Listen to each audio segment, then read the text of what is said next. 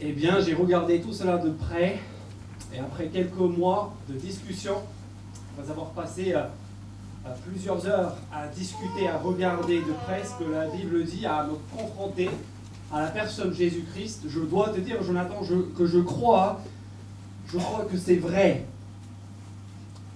Et je veux te dire aussi que j'ai envie d'y croire. Le problème, c'est que je ne veux pas perdre ma copine. Et je sais aussi que si je place ma confiance en ce Jésus, eh bien c'est la fin des soirées pour moi. Parole inoubliable, parole d'un ami proche pendant euh, mes études. Comme je disais, on avait longuement discuté, on avait souvent parlé de tout ce qui concernait euh, la foi et le Seigneur Jésus. Et euh, ce soir-là, bah, il me livrait un peu la, la conclusion pour lui. Il avait envie il reconnaissait le bien fondé intellectuel de, de tout ce qu'il avait regardé, de tout ce qu'il avait découvert à propos de Jésus, mais il disait, c'est pas pour moi, je vais pas pouvoir changer. Pourquoi? Parce que l'enjeu était trop grand. Parce qu'il avait trop à y perdre. Et c'est peut-être ton cas ce matin. Peut-être que tu commences à t'approcher de, de cet homme, Jésus de Nazareth. Tu viens ici depuis quelques semaines, tu te renseignes et tu te sens étiré. Tu vois que ce truc tient la route, mais mais le problème, c'est que l'enjeu, il est trop grand. Tu as trop à y perdre si c'est vrai, si ta, vie doit changer en conséquence. C'est peut-être ton cas si tu es chrétien, c'est peut-être ton, euh, ton cas en tant que chrétien. ça peut être le cas à fois si, on n'est pas encore chrétien, allons à, l'échelle de notre vie, mais aussi en tant que croyant, si on sait que Jésus nous appelle à un changement précis dans un domaine de notre vie, et on n'a pas forcément envie de le reconnaître, parce qu'on a trop à perdre. Et c'est exactement ce qui arrive ici dans le texte qui vient de nous être lu. C'est le cas aussi des protagonistes de ce texte. Revenez avec moi à la page 654 de votre Bible. Et regardez verset 27, regardez qui est là. Nous avons sous nos yeux euh, à Jérusalem euh, les chefs des prêtres, les spécialistes de la loi et les anciens. Ce sont les hauts responsables politiques d'Israël à l'époque de Jésus. Et comme, vous et moi ce matin, quand on lit la Bible, quand on regarde Jésus de Nazareth, eux comme nous, ils sont confrontés à l'autorité de Dieu et aussi à sa bonté. Et ils vont commettre l'erreur tragique, l'erreur fatale même, de faire deux erreurs qu'on va voir ce matin. Premièrement, dans les versets 27 à 33, ils vont nier son autorité vont nier son autorité. Ensuite, dans les versets 1 à 12 du chapitre 12, ils vont commettre une deuxième erreur, c'est l'erreur de bafouer la bonté de Dieu. Au lieu d'accueillir, au lieu de se réjouir de la bonté et de l'autorité de Dieu, de son règne bienveillant que Jésus est en train de nous montrer depuis le début de cet évangile, ils vont les refuser, ils vont les rejeter. Pourquoi? Parce que l'enjeu est trop grand. Parce qu'ils ont trop à y perdre. Et on va le voir d'abord avec le cas Jean-Baptiste dans les versets 27 à 33, et ensuite avec le cas Jésus, les versets 1 à 12 du chapitre 12. Marc, c'est pas par hasard ici qu'il évoque, alors que nous allons vers la croix, vers la fin de la vie de Jésus, qu'il évoque les deux plus gros personnages de toute l'histoire du salut. Jean-Baptiste, le précurseur, dont il rappelle la destruction, et Jésus lui-même, euh, dont il annonce euh, la destruction euh, prochaine. Mais vous et moi, nous sommes concernés ce matin, vous l'avez compris, on n'est peut-être pas des hauts responsables politiques, euh, mais on est concernés pourquoi? Parce que Jésus-Christ vient ce matin, ce matin contester, non pas le contrôle d'un royaume politique quelconque, mais il vient contester le contrôle du royaume personnel de chacune de nos vies, de chacune de nos existences. Il se présente, il prétend être le roi, avoir l'autorité suprême aussi en ce qui concerne nos vies à nous. Et si Marc nous fait part ici de, de l'erreur tragique de nier son autorité, de bafouer sa bonté, c'est parce qu'il veut nous éviter ce matin de commettre cette même erreur. Et donc on va voir, euh, vous pouvez suivre sur le bulletin si, euh, si vous voulez, on va voir ces deux erreurs. D'abord l'erreur de nier l'autorité de Dieu, ensuite l'erreur de bafouer sa bonté. On va voir les erreurs, on va voir leurs mécanismes, leurs conséquences et on va finir avec l'alternative à laquelle Jésus euh, nous invite, qui nous présente. Premièrement donc, regardez moi les versets 27 à 33, et cette erreur fatale de nier l'autorité de Dieu. Alors regardez bien le verset 28, la question que ces hommes posent à Jésus, on voit bien que le mot clé ici, c'est le mot autorité. Regardez verset 28. Lui dire, par quelle autorité fais-tu ces choses et qui t'a donné l'autorité de les faire le, mot autorité revient verset 29 et verset 33. Je ne dirai pas non plus, je vous dirai pas non plus par quelle autorité je fais ces choses-là. Ce mot autorité, c'est pas un mot qui est nouveau en Si vous étiez là au début, souvenez-vous des chapitres 1, des chapitres 2, de quoi est-ce que les foules s'émerveillaient la première fois qu'ils ont rencontré Jésus? S'émerveiller de son autorité, chapitre 1, verset 22, mais, mais avec quelle autorité est-ce qu'il enseigne ces choses-là? Euh, Chapitre 2, verset 5, mais, il prétend avoir l'autorité de pardonner les péchés. Sont époustouflés par cette autorité. Donc la question n'est pas nouvelle, mais, le cadre est différent. Regardez où nous sommes maintenant.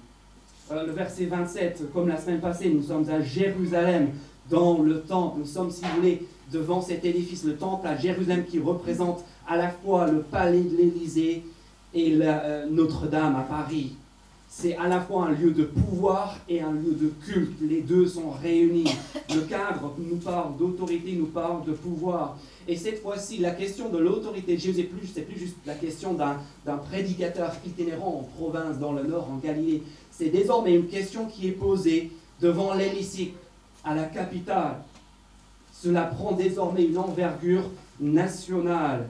Et voilà la question qui exerce réellement l'autorité. Regardez, vous avez les grands chefs, vous avez les leaders, les, chefs des prêtres, les, les, scribes, ceux qui conduisent ce peuple. Et puis vous avez le prétendant, et la question est là, et la question pour nous aussi, qui exerce l'autorité? Qui a le pouvoir? Qui règne? Qui est au contrôle véritablement? Qui doit en suivre? Qui est-ce qu'on doit écouter? Et avant de regarder euh, la question avec laquelle Jésus leur répond, considérez juste la posture de chacun qui commence déjà à nous donner des éléments de réponse à cette question qui a de l'autorité? On a vu la semaine passée, chapitre 11, verset 18, revenez une page en arrière. Chapitre 11, verset 18, on a vu que ces hommes ont clairement le projet, ils ne, cachent plus leurs intentions, ils ont le projet de tuer Jésus. Ils veulent le tuer, ils veulent le mettre à mort. Mais qui a peur ici? Qui a peur? Au chapitre 11, verset 18, qui a peur? Est-ce que c'est Jésus? Est-ce que l'homme Est-ce que c'est l'homme traqué? Non. Ce sont eux, verset 18 du chapitre 11, ils, le redoutèrent. regardez encore au chapitre 32 euh, du chapitre 11 qu'on vient de lire. Ils redoutaient ces responsables les réactions du peuple. Chapitre 12, verset 12 encore, ils redoutaient, ils ont peur. Jésus est l'homme traqué, Jésus est entre guillemets un homme mort mais qui a peur? Pas Jésus. Jésus se promène tranquillement dans le bastion. Il était là la veille, il a, il a soumis le bazar, on a vu ça la semaine passée. Et, aujourd'hui, c'est très bien est vu, mais il, revient. Il se promène devant eux comme si de ne rien n'était. Qui a de l'autorité, qui a le pouvoir, qui est le vrai leader ici? Puis regardez le verset 30. Regardez comment Jésus lance une autre question répond à leur question par une autre question et il les renvoie dans les corps. Regardez verset 30. Le baptême de Jean venait-il du, ciel ou des hommes? Là, il fait allusion à ce qu'on a vu au début de l'évangile, toute l'activité de Jean-Baptiste. Le baptême de Jean du ciel ou des hommes? Un phénomène humain ou un phénomène divin?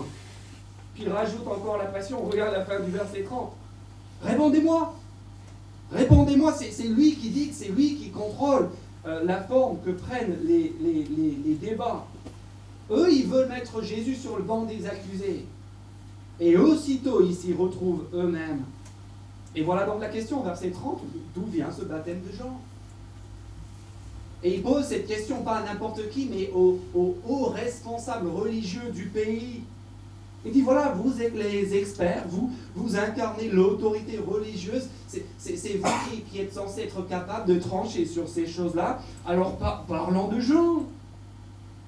Parlons du plus grand réveil depuis quatre siècles. Parlons de ce qui s'est passé juste récemment, il y a quelques, quelques mois à peine, des milliers de personnes qui se rendent dans le désert pour entendre ce premier prophète qui parle de la part de Dieu depuis quatre siècles et qui change radicalement de vie. Parlons de ça, mes amis. D'où est-ce que ça vient Qu'en dites-vous Regardez le dilemme au verset 31 et 32. Sans penser, ils raisonnèrent ainsi entre eux, verset 31. Ils disent, mais si nous répondons du ciel, il dira, pourquoi donc n'avez-vous pas cru en lui? Et si nous répondons des hommes, bah, ils redoutaient les réactions du peuple, car tous considéraient réellement Jean comme un prophète. Et donc, qu'est-ce qu'ils font? Bah, Ils bottent en touche un aveu pathétique d'ignorance en plus, d'autant plus que c'est une réponse qui, est insincère. Ils, disent Oh, verset 32, nous ne savons pas. Vraiment? Vous, ne savez vraiment, vous n'avez vraiment aucune idée. Vous êtes les, hauts responsables, vous êtes les théologiens, vous êtes censés conduire ce peuple qui se rend en masse vers Jean et vous n'avez pas la moindre chose à dire à son propos. C'est quand même incroyable. C'est comme si aujourd'hui, pendant la campagne présidentielle, on demandait à Marine Le Pen euh, euh, euh, Qu'est-ce que vous pensez, Madame Le Pen, du Brexit? Vous avez un avis là-dessus? Non, non, pas spécialement. Et, sur ce qui arrive à M. Fillon, sur ces. Non, pas d'avis non. C'est invraisemblable, bien sûr qu'ils ont l'avis, c'est juste qu'ils n'osent pas en parler clairement. Mais regardez maintenant le mécanisme derrière cette, cette insincérité ce déni de l'autorité de Dieu. Pourquoi est-ce qu'il nie l'autorité de Dieu? Réponse. On vient de le voir, ça revient encore au verset 32, parce qu'ils ont peur. Ils ont peur, ils ont peur de Jésus, ils ont peur du peuple, ils ont peur de tout. Et, comme Jean, Jésus est en train de les déranger, de les bousculer. Il, les appelle à un changement. Ils n'ont rien à lui répondre. il veut changer leur culte, il veut changer leur vie. Ils se comportent comme un roi. Et donc, qu'est-ce qu'ils font? Qu'est-ce qu'ils font devant cette, gêne? Et bon, eh bien, ils font exactement la même chose que nous, ils font exactement la même chose que, mes enfants quand ils veulent nier ce qui est en train de se passer, quand ils, feignent l'ignorance. Ils disent mes enfants, quand je leur pose une question un peu, un peu difficile sur ce qui s'est passé, je ne me rappelle plus, je ne sais pas. Feignent l'ignorance déclare avec les, mains devant les yeux, non, je ne vois pas, rien, zéro. Insincérité totale. Pourquoi? Parce que Jésus leur fait peur. Parce que Jésus vient bousculer leur vie et leurs habitudes. Et avant de les condamner, on, devrait peut-être s'interroger, est-ce que ça ne vous rappelle pas quelque chose? Est-ce que ça ne vous rappelle pas Est-ce que ça ne nous rappelle pas notre vie, notre attitude? Qu'est-ce que nous nous faisons? Lorsque nous nous, trouvons, nous nous retrouvons dans cette même situation inconfortable d'être remis en question par la parole de Dieu, par ceux qui parlent de sa part, par cet appel à changer d'attitude, quand Jésus commence à nous faire peur, quand son règne commence à impliquer de vrais changements dans notre vie, qu'est-ce qu'on fait? Ben, Comme l'ami dont je vous parlais tout à l'heure, on, évacue on peigne l'ignorance, je, ne sais pas, on change le sujet, on, sort l'écran de fumée sous toutes ses formes. Et on, peut le faire sur le plan macro, si vous voulez, à, l'échelle de notre vie. Mais on peut également le faire dans un domaine précis de notre vie. Si on se dit disciple de Jésus. Entend ce que Jésus dit à propos de notre argent, à propos de notre rapport à la nourriture, cet appel à l'humilité, à considérer les intérêts des autres comme supérieurs aux nôtres, à renoncer au, potin, ce qu'il a à dire aussi sur nos désirs et sur nos projets. Et on, peut entendre ces choses, et, si souvent, qu'est-ce qu'on fait? On, fait de l'ignorance. On nie son autorité, on, dit je vois, vois rien. Non, non, c'est pas pour moi ça. On essaie tous par nature de nier l'autorité de Dieu, que l'on soit croyant ou pas, mais c'est une erreur qui est lourde de conséquences. Et c'est ça que Marc veut nous montrer à travers cette évocation de Jean-Baptiste. Est-ce que vous vous êtes posé la question, comme moi je me suis posé la question longuement, pourquoi est-ce est que Jésus vient sur le terrain de Jean-Baptiste? Jean-Baptiste affirme qu'on n'a pas entendu parler, mais pourquoi tout à coup, de toutes les questions que Jésus aurait pu choisir de leur poser, pourquoi est-ce qu'il vient sur le terrain de Jean-Baptiste? En fait, c'est la dernière fois qu'on va entendre le nom de Jean-Baptiste dans cet évangile. Vous savez, si vous avez suivi cette série, qu'il réapparaît assez régulièrement. Il y a un, on va dire, un second personnage, un second couteau, mais important. Et ici, c'est la dernière fois qu'on entend son nom. Et c'est accessoirement aussi la, au moment même où Jésus entre au temple. Et ça, c'est pas par hasard. Ça nous rappelle en fait les tout premiers versets de l'évangile de Marc. Alors venez avec moi. Revenez au tout premier verset de l'évangile de Marc. Parce que je pense que Marc est en train de nous renvoyer au début de son évangile ici. Souvenez-vous de comment Marc a commencé, chapitre 1, verset 1, commencement de l'évangile de Jésus-Christ, le Fils de Dieu. Verset 2, conformément à ce qui est écrit dans les prophètes, voici, j'envoie mon messager devant toi pour te préparer le chemin. Qui est ce messager? Jean-Baptiste, dont on va euh, apprendre tous les détails dans les versets qui suivent. Jean, Marc, il commence par Jean-Baptiste. Et il commence en fait ici par une double, triple citation. Mais on va se contenter de parler de deux des citations ici. Une, double citation, le, passage que je viens de vous lire du prophète Malachi. Voici, j'envoie mon messager devant toi pour te préparer le chemin. Et ensuite, une autre citation du prophète Ésaïe. C'est la voix de celui qui crie dans le désert, prépare le chemin du Seigneur, rendez ses sentiers plats. Et on a vu que cette citation d'Ésaïe évoque quelque chose d'extraordinaire, évoque l'évangile, le mot qu'Ésaïe emploie dans l'Ancien Testament, le, jour de la bonté extraordinaire de Dieu qui, qui allait un jour se manifester à tous les hommes. Moment attendu depuis des siècles, moment de chance, moment de bonheur, moment de bénédiction. Et depuis le mois de septembre, quand je vous ai parlé de cette citation, j'ai regretté de ne pas vous avoir parlé de Malachie. Mais j'ai la chance, je vais pouvoir le faire maintenant parce que avec la promesse, il y a aussi autre chose. Il y a la face euh, plus sombre. Et c'est ça qu'on va voir maintenant. Revenez maintenant à, à, Malachie chapitre 3, le dernier livre de l'Ancien Testament, la page 615. Désolé, je vous emmène en bateau ce matin, mais. Non, je vous emmène pas en bateau, je vous emmène voir des choses intéressantes et pertinentes qui éclairent euh, l'évangile de Marc. La citation, le contexte original de cette citation de, de, de, Malachie à propos de Jean-Baptiste. Nous sommes ici, page 615, dernier prophète de l'Ancien Testament. Dernière parole de la part de Dieu avant Jean-Baptiste. Quatre siècles de silence. La dernière parole de la part de Dieu, c'est la parole de Malachie. Et regardez bien, parce que ce, cette parole Malachie, c'est un autre temps de que, celui d'Ésaïe. De, Ici, ce n'est pas une, une promesse, c'est une menace. Dieu est en train de sortir le carton jaune. C'est un dernier avertissement à propos, regardez à propos du temps. Chapitre 3, verset 1, voici que j'enverrai mon messager pour me préparer le chemin, chapitre 3, verset 1 de Malachie. Et qu'est-ce qui se passe ensuite? Et soudain, il entrera dans son temple, le Seigneur que vous cherchez, le messager de l'alliance que vous désirez. Le voici qui arrive, dit l'Éternel, le Maître de l'univers. Vous voyez ce qui est en train de se passer? Malachie dit, d'abord le messager va venir.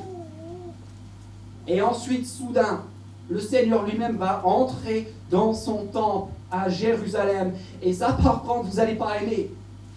Verset 2, regardez. Qui pourra supporter le jour de sa venue? Que restera debout? Quand il apparaîtra En effet, il sera paré un feu purificateur à la lessive des blanchisseurs. Que dit Malachie Ratez pas le messager.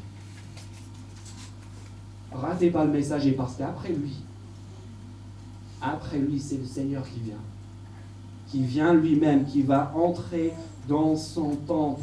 Et, vous n'allez pas aimer, il ne va pas venir pour sauver, il viendra, pour ceux qui n'ont pas écouté le messager. Il sera là pour juger, pour purifier, pour balayer tout ce qui est sur son chemin. Et qu'est-ce qu'il a fait la semaine passée? Exactement cela. C'est ça le sujet de ces chapitres 11 à 13 de Marc. Jésus qui vient tout balai qui va condamner et juger ce culte insincère à Dieu.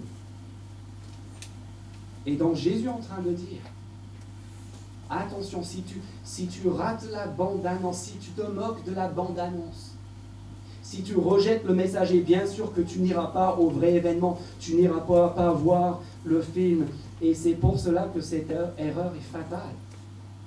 Parce qu'après le messager, après la bande-annonce, c'est l'événement véritable, c'est le Seigneur lui-même. Et si tu n'écoutes pas le messager, si tu ne vois pas l'autorité de Dieu en, lui, ce jour du Seigneur ne sera pas une bonne nouvelle, mais une mauvaise nouvelle elle te prendra complètement au dépourvu. Erreur fatale, l'erreur fatale de rejeter Jésus, de nier son autorité et l'autorité de ceux qui l'annoncent. Erreur à laquelle Marc veut que nous renoncions, qu'on évite. Deuxième erreur fatale, dans les versets 1 à 12 du chapitre 12 de Marc. Revenez à Marc, chapitre 12, la fameuse parabole des vignerons. Quel est le propos de cette parabole? Qu'est-ce que cette parabole est censée nous montrer? Elle est censée nous montrer, montrer une chose. Elle est censée nous montrer la, la bonté immense et imméritée de Dieu. Qui est Dieu dans cette parabole? Il est le propriétaire de la vigne. Évidemment, on a tous compris. La semaine passée, on a parlé du figuier comme un symbole pour ce peuple, cette nation. Et aujourd'hui, Jésus nous parle de la vigne, qui est comme le figuier, est un symbole récurrent dans l'Ancien Testament pour désigner son peuple, sa nation, Israël. En fait, Jésus fait allusion, euh, reprend assez euh, explicitement Ésaïe chapitre 5, où sensiblement la même parabole est racontée par le prophète Ésaïe. Et le drame ici, qui vient en complément de ce qu'on vient de voir à propos de ce déni de l'autorité de Dieu, c'est que ce Dieu dont on nie l'autorité est pourtant un Dieu qui est bon, un Dieu qui déborde de bonnes intentions, de bienveillance à l'égard de son peuple. Regardez euh, dès le verset 1, quand Jésus raconte cette parabole, comment il étale les verbes pour mettre en lumière la bonté de Dieu. Verset 1, un homme planta une vigne à ses propres frais il l'entoura d'une haie protectrice, creusa un pressoir en sorte de pouvoir tirer profit littéralement de, de, la récolte. Il construisit une tour afin de pouvoir surveiller euh, cette exploitation. Vous voyez, Dieu est en train de faire preuve d'une bonté incroyable. Il est l'investisseur de rêve, ou d'en rêve n'importe quel entrepreneur. Ce que Dieu dit ici, c'est que c'est comme s'il il venait te voir alors que tu as un projet commercial, il, t'achète un, local immense sur la place du Capitole avec une immense vitrine, il, aménage les locaux, il, te fait les, il t'achète les meilleurs stocks, fait un site web de haut de gamme, il organise une campagne de pub, un, site internet nickel, une campagne de pub dans le métro et à la télé. Toi tout seul, qu'est-ce que tu aurais eu? Tu aurais 9 mètres carrés dans une ruelle pourrie, et, ça n'aurait pas tenu trois mois. Et là, tu as tout. L'investisseur de rêve, il vient, il met tout en place. Il te donne tout, il donne le meilleur. Qui dit, vas-y, fonce, fais ton affaire. Moi, je m'en vais, mais je te laisse les mains libres, carte blanche. Fais ton affaire, envoie-moi 10% à la fin de l'année et on n'en parlera plus. C'est ça qui se passe ici. Et comment est-ce que ces vignerons vont exprimer leur reconnaissance pour lui. Regardez maintenant mes versets 3 à 6.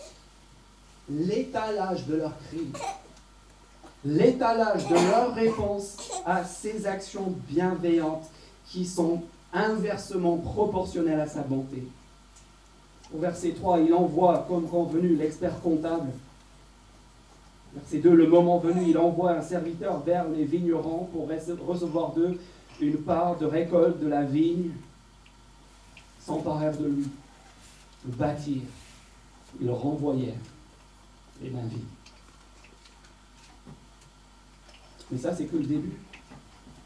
Parce que regardez, verset 4, après, il envoie son assistant personnel. Et qu'est-ce qu'ils font de lui? Ils le frappèrent à la tête, l'insultèrent, littéralement le déshonnèrent. Puis au verset 5, on, passe de la, de la défiance à un meurtre de sang-froid. Il en envoie un troisième, ils le tuèrent. Puis verset 5, ça se répète, ça, devient euh, quelque chose d'habituel. L'histoire se répète à de maintes reprises.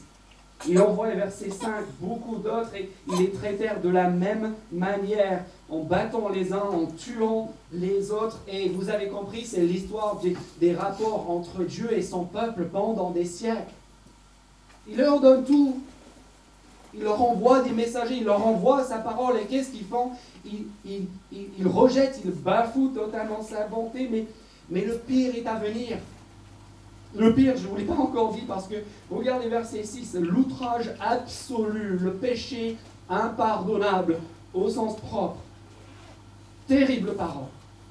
Alors que nous sommes à cinq ou six jours de, de la mort de Jésus, terrible parole, il dit, verset 6, il avait encore un fils bien-aimé. Il avait encore un fils bien-aimé. Troisième fois que cette expression fils bien-aimé revient en Marc. Première fois lors du baptême de Jésus, voici mon fils bien-aimé. Deuxième fois, la, voix de Dieu sur la montagne, chapitre 9. Voici mon fils bien-aimé, qui qui a toute mon approbation. Écoutez-le. Il avait encore un fils bien-aimé. Et ils auront du respect pour lui.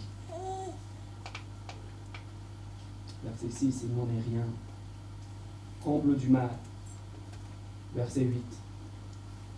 Ils s'emparèrent de lui, le tuèrent et le jetèrent hors Le meurtre de sang-froid du fils bien-aimé dont on exposera publiquement le corps.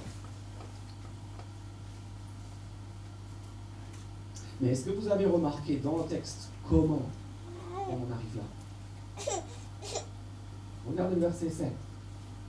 Le mécanisme, comment est-ce qu'on en est arrivé là Verset 7, parce que ces vignerons, en voyant arriver le Fils, se dirent entre eux, voilà l'héritier. Voilà l'héritier. Venez, tuons-le, et l'héritage sera à nous.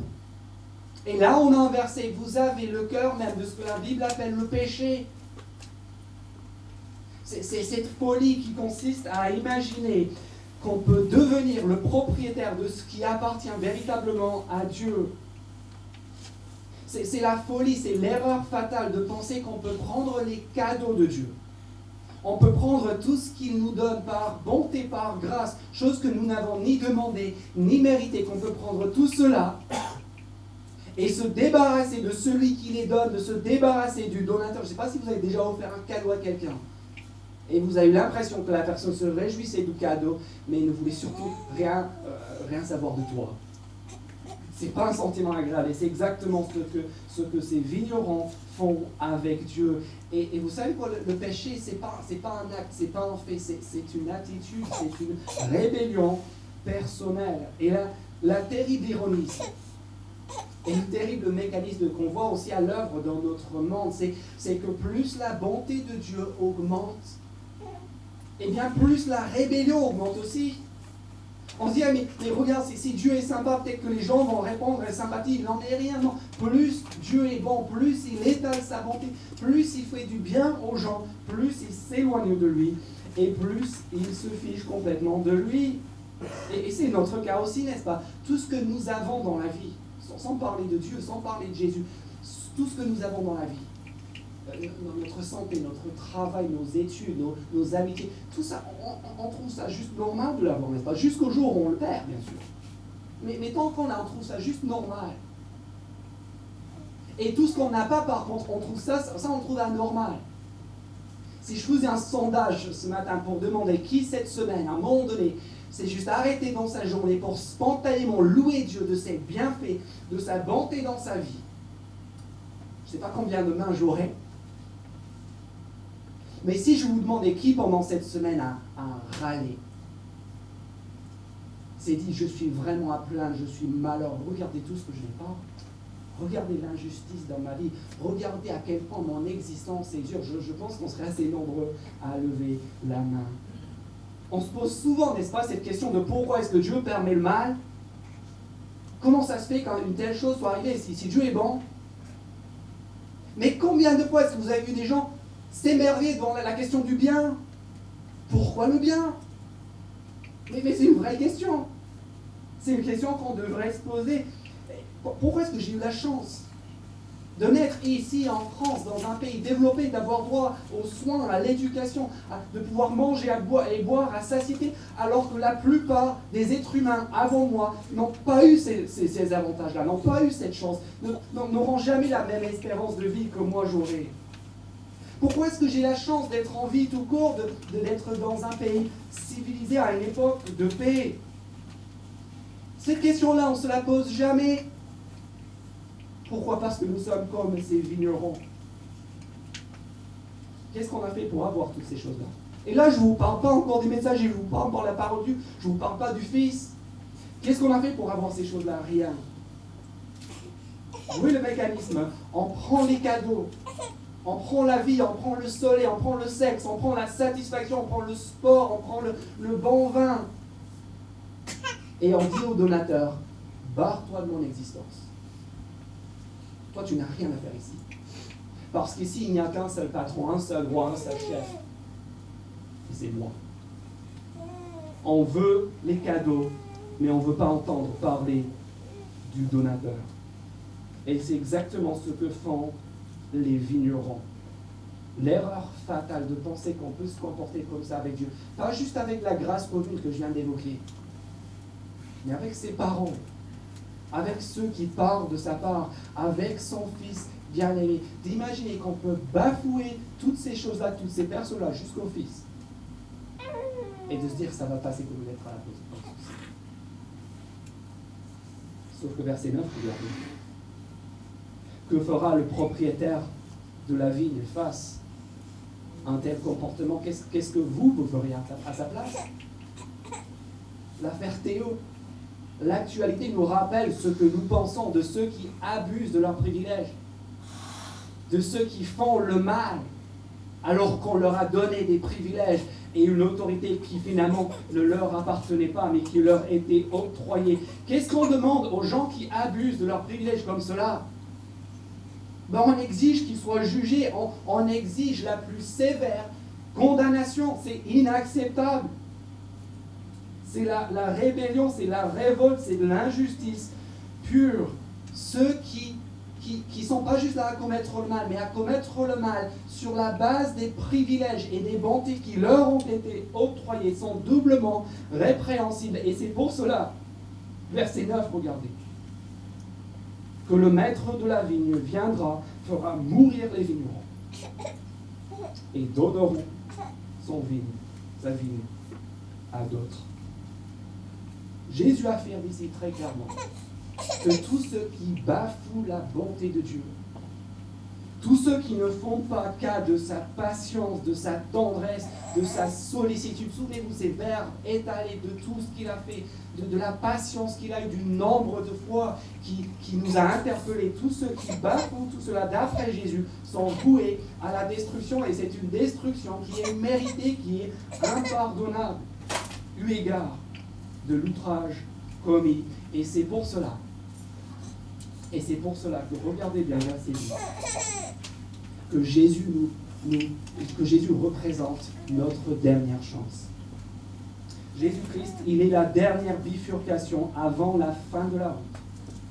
Dans la longue histoire, dans la longue lignée des interventions de Dieu auprès de son peuple, on arrive ici à la fin route, verset 10. Et Jésus nous demande, est-ce que tu vois ma bonté? Est-ce que tu vois la bonté de Dieu exprimée en ma personne? Est-ce que tu vois pas juste l'autorité de mon règne, mais aussi sa bonté, sa bienveillance? Est-ce que tu es prêt à renoncer à cette erreur fatale de nier mon autorité, de bafouer ma bonté qui est sans borne, qui est sans limite et c'est parce que cette bifurcation, ce choix est encore devant nous ce matin, si nous sommes en vie, qu'il finit avec l'alternative euh, à l'erreur fatale. Avec la citation du psaume 118, regardez verset 10. Jésus leur dit en conclusion de tout ce qu'il leur a dit, de tout ce qu'il nous a dit ce matin, il leur dit, n'avez-vous pas lu cette parole de l'Écriture? Il parle de lui-même ici, sous l'image d'une pierre. Il dit la pierre qu'ont rejeté ceux qui construisaient, donc les leaders, les responsables d'Israël. la pierre qu'ont rejeté ceux qui construisaient est devenue pourtant, figurez-vous. C'est ça ce qui, ce qui, va se passer à travers la mort de Jésus, à, travers la croix. La pierre que ces hommes ont rejetée, que ces hommes sont allés jusqu'à tuer, va devenir pourtant la pierre de l'homme, la clé de voûte. Et regardez, regardez l'alternative à la rébellion. Verset 11, de se dire, c'est l'œuvre du Seigneur et c'est un prodige à nos yeux. Vous voyez l'alternative Là encore, Marc nous renvoie au début de son évangile avec ce mot prodige, c'est les mots qu'il employait pour parler des réactions de ceux qui voyaient les premiers miracles de Jésus, qui se disaient mais c'est prodigieux, c'est fantastique, regardez cette autorité bienveillante, il revient à la fin.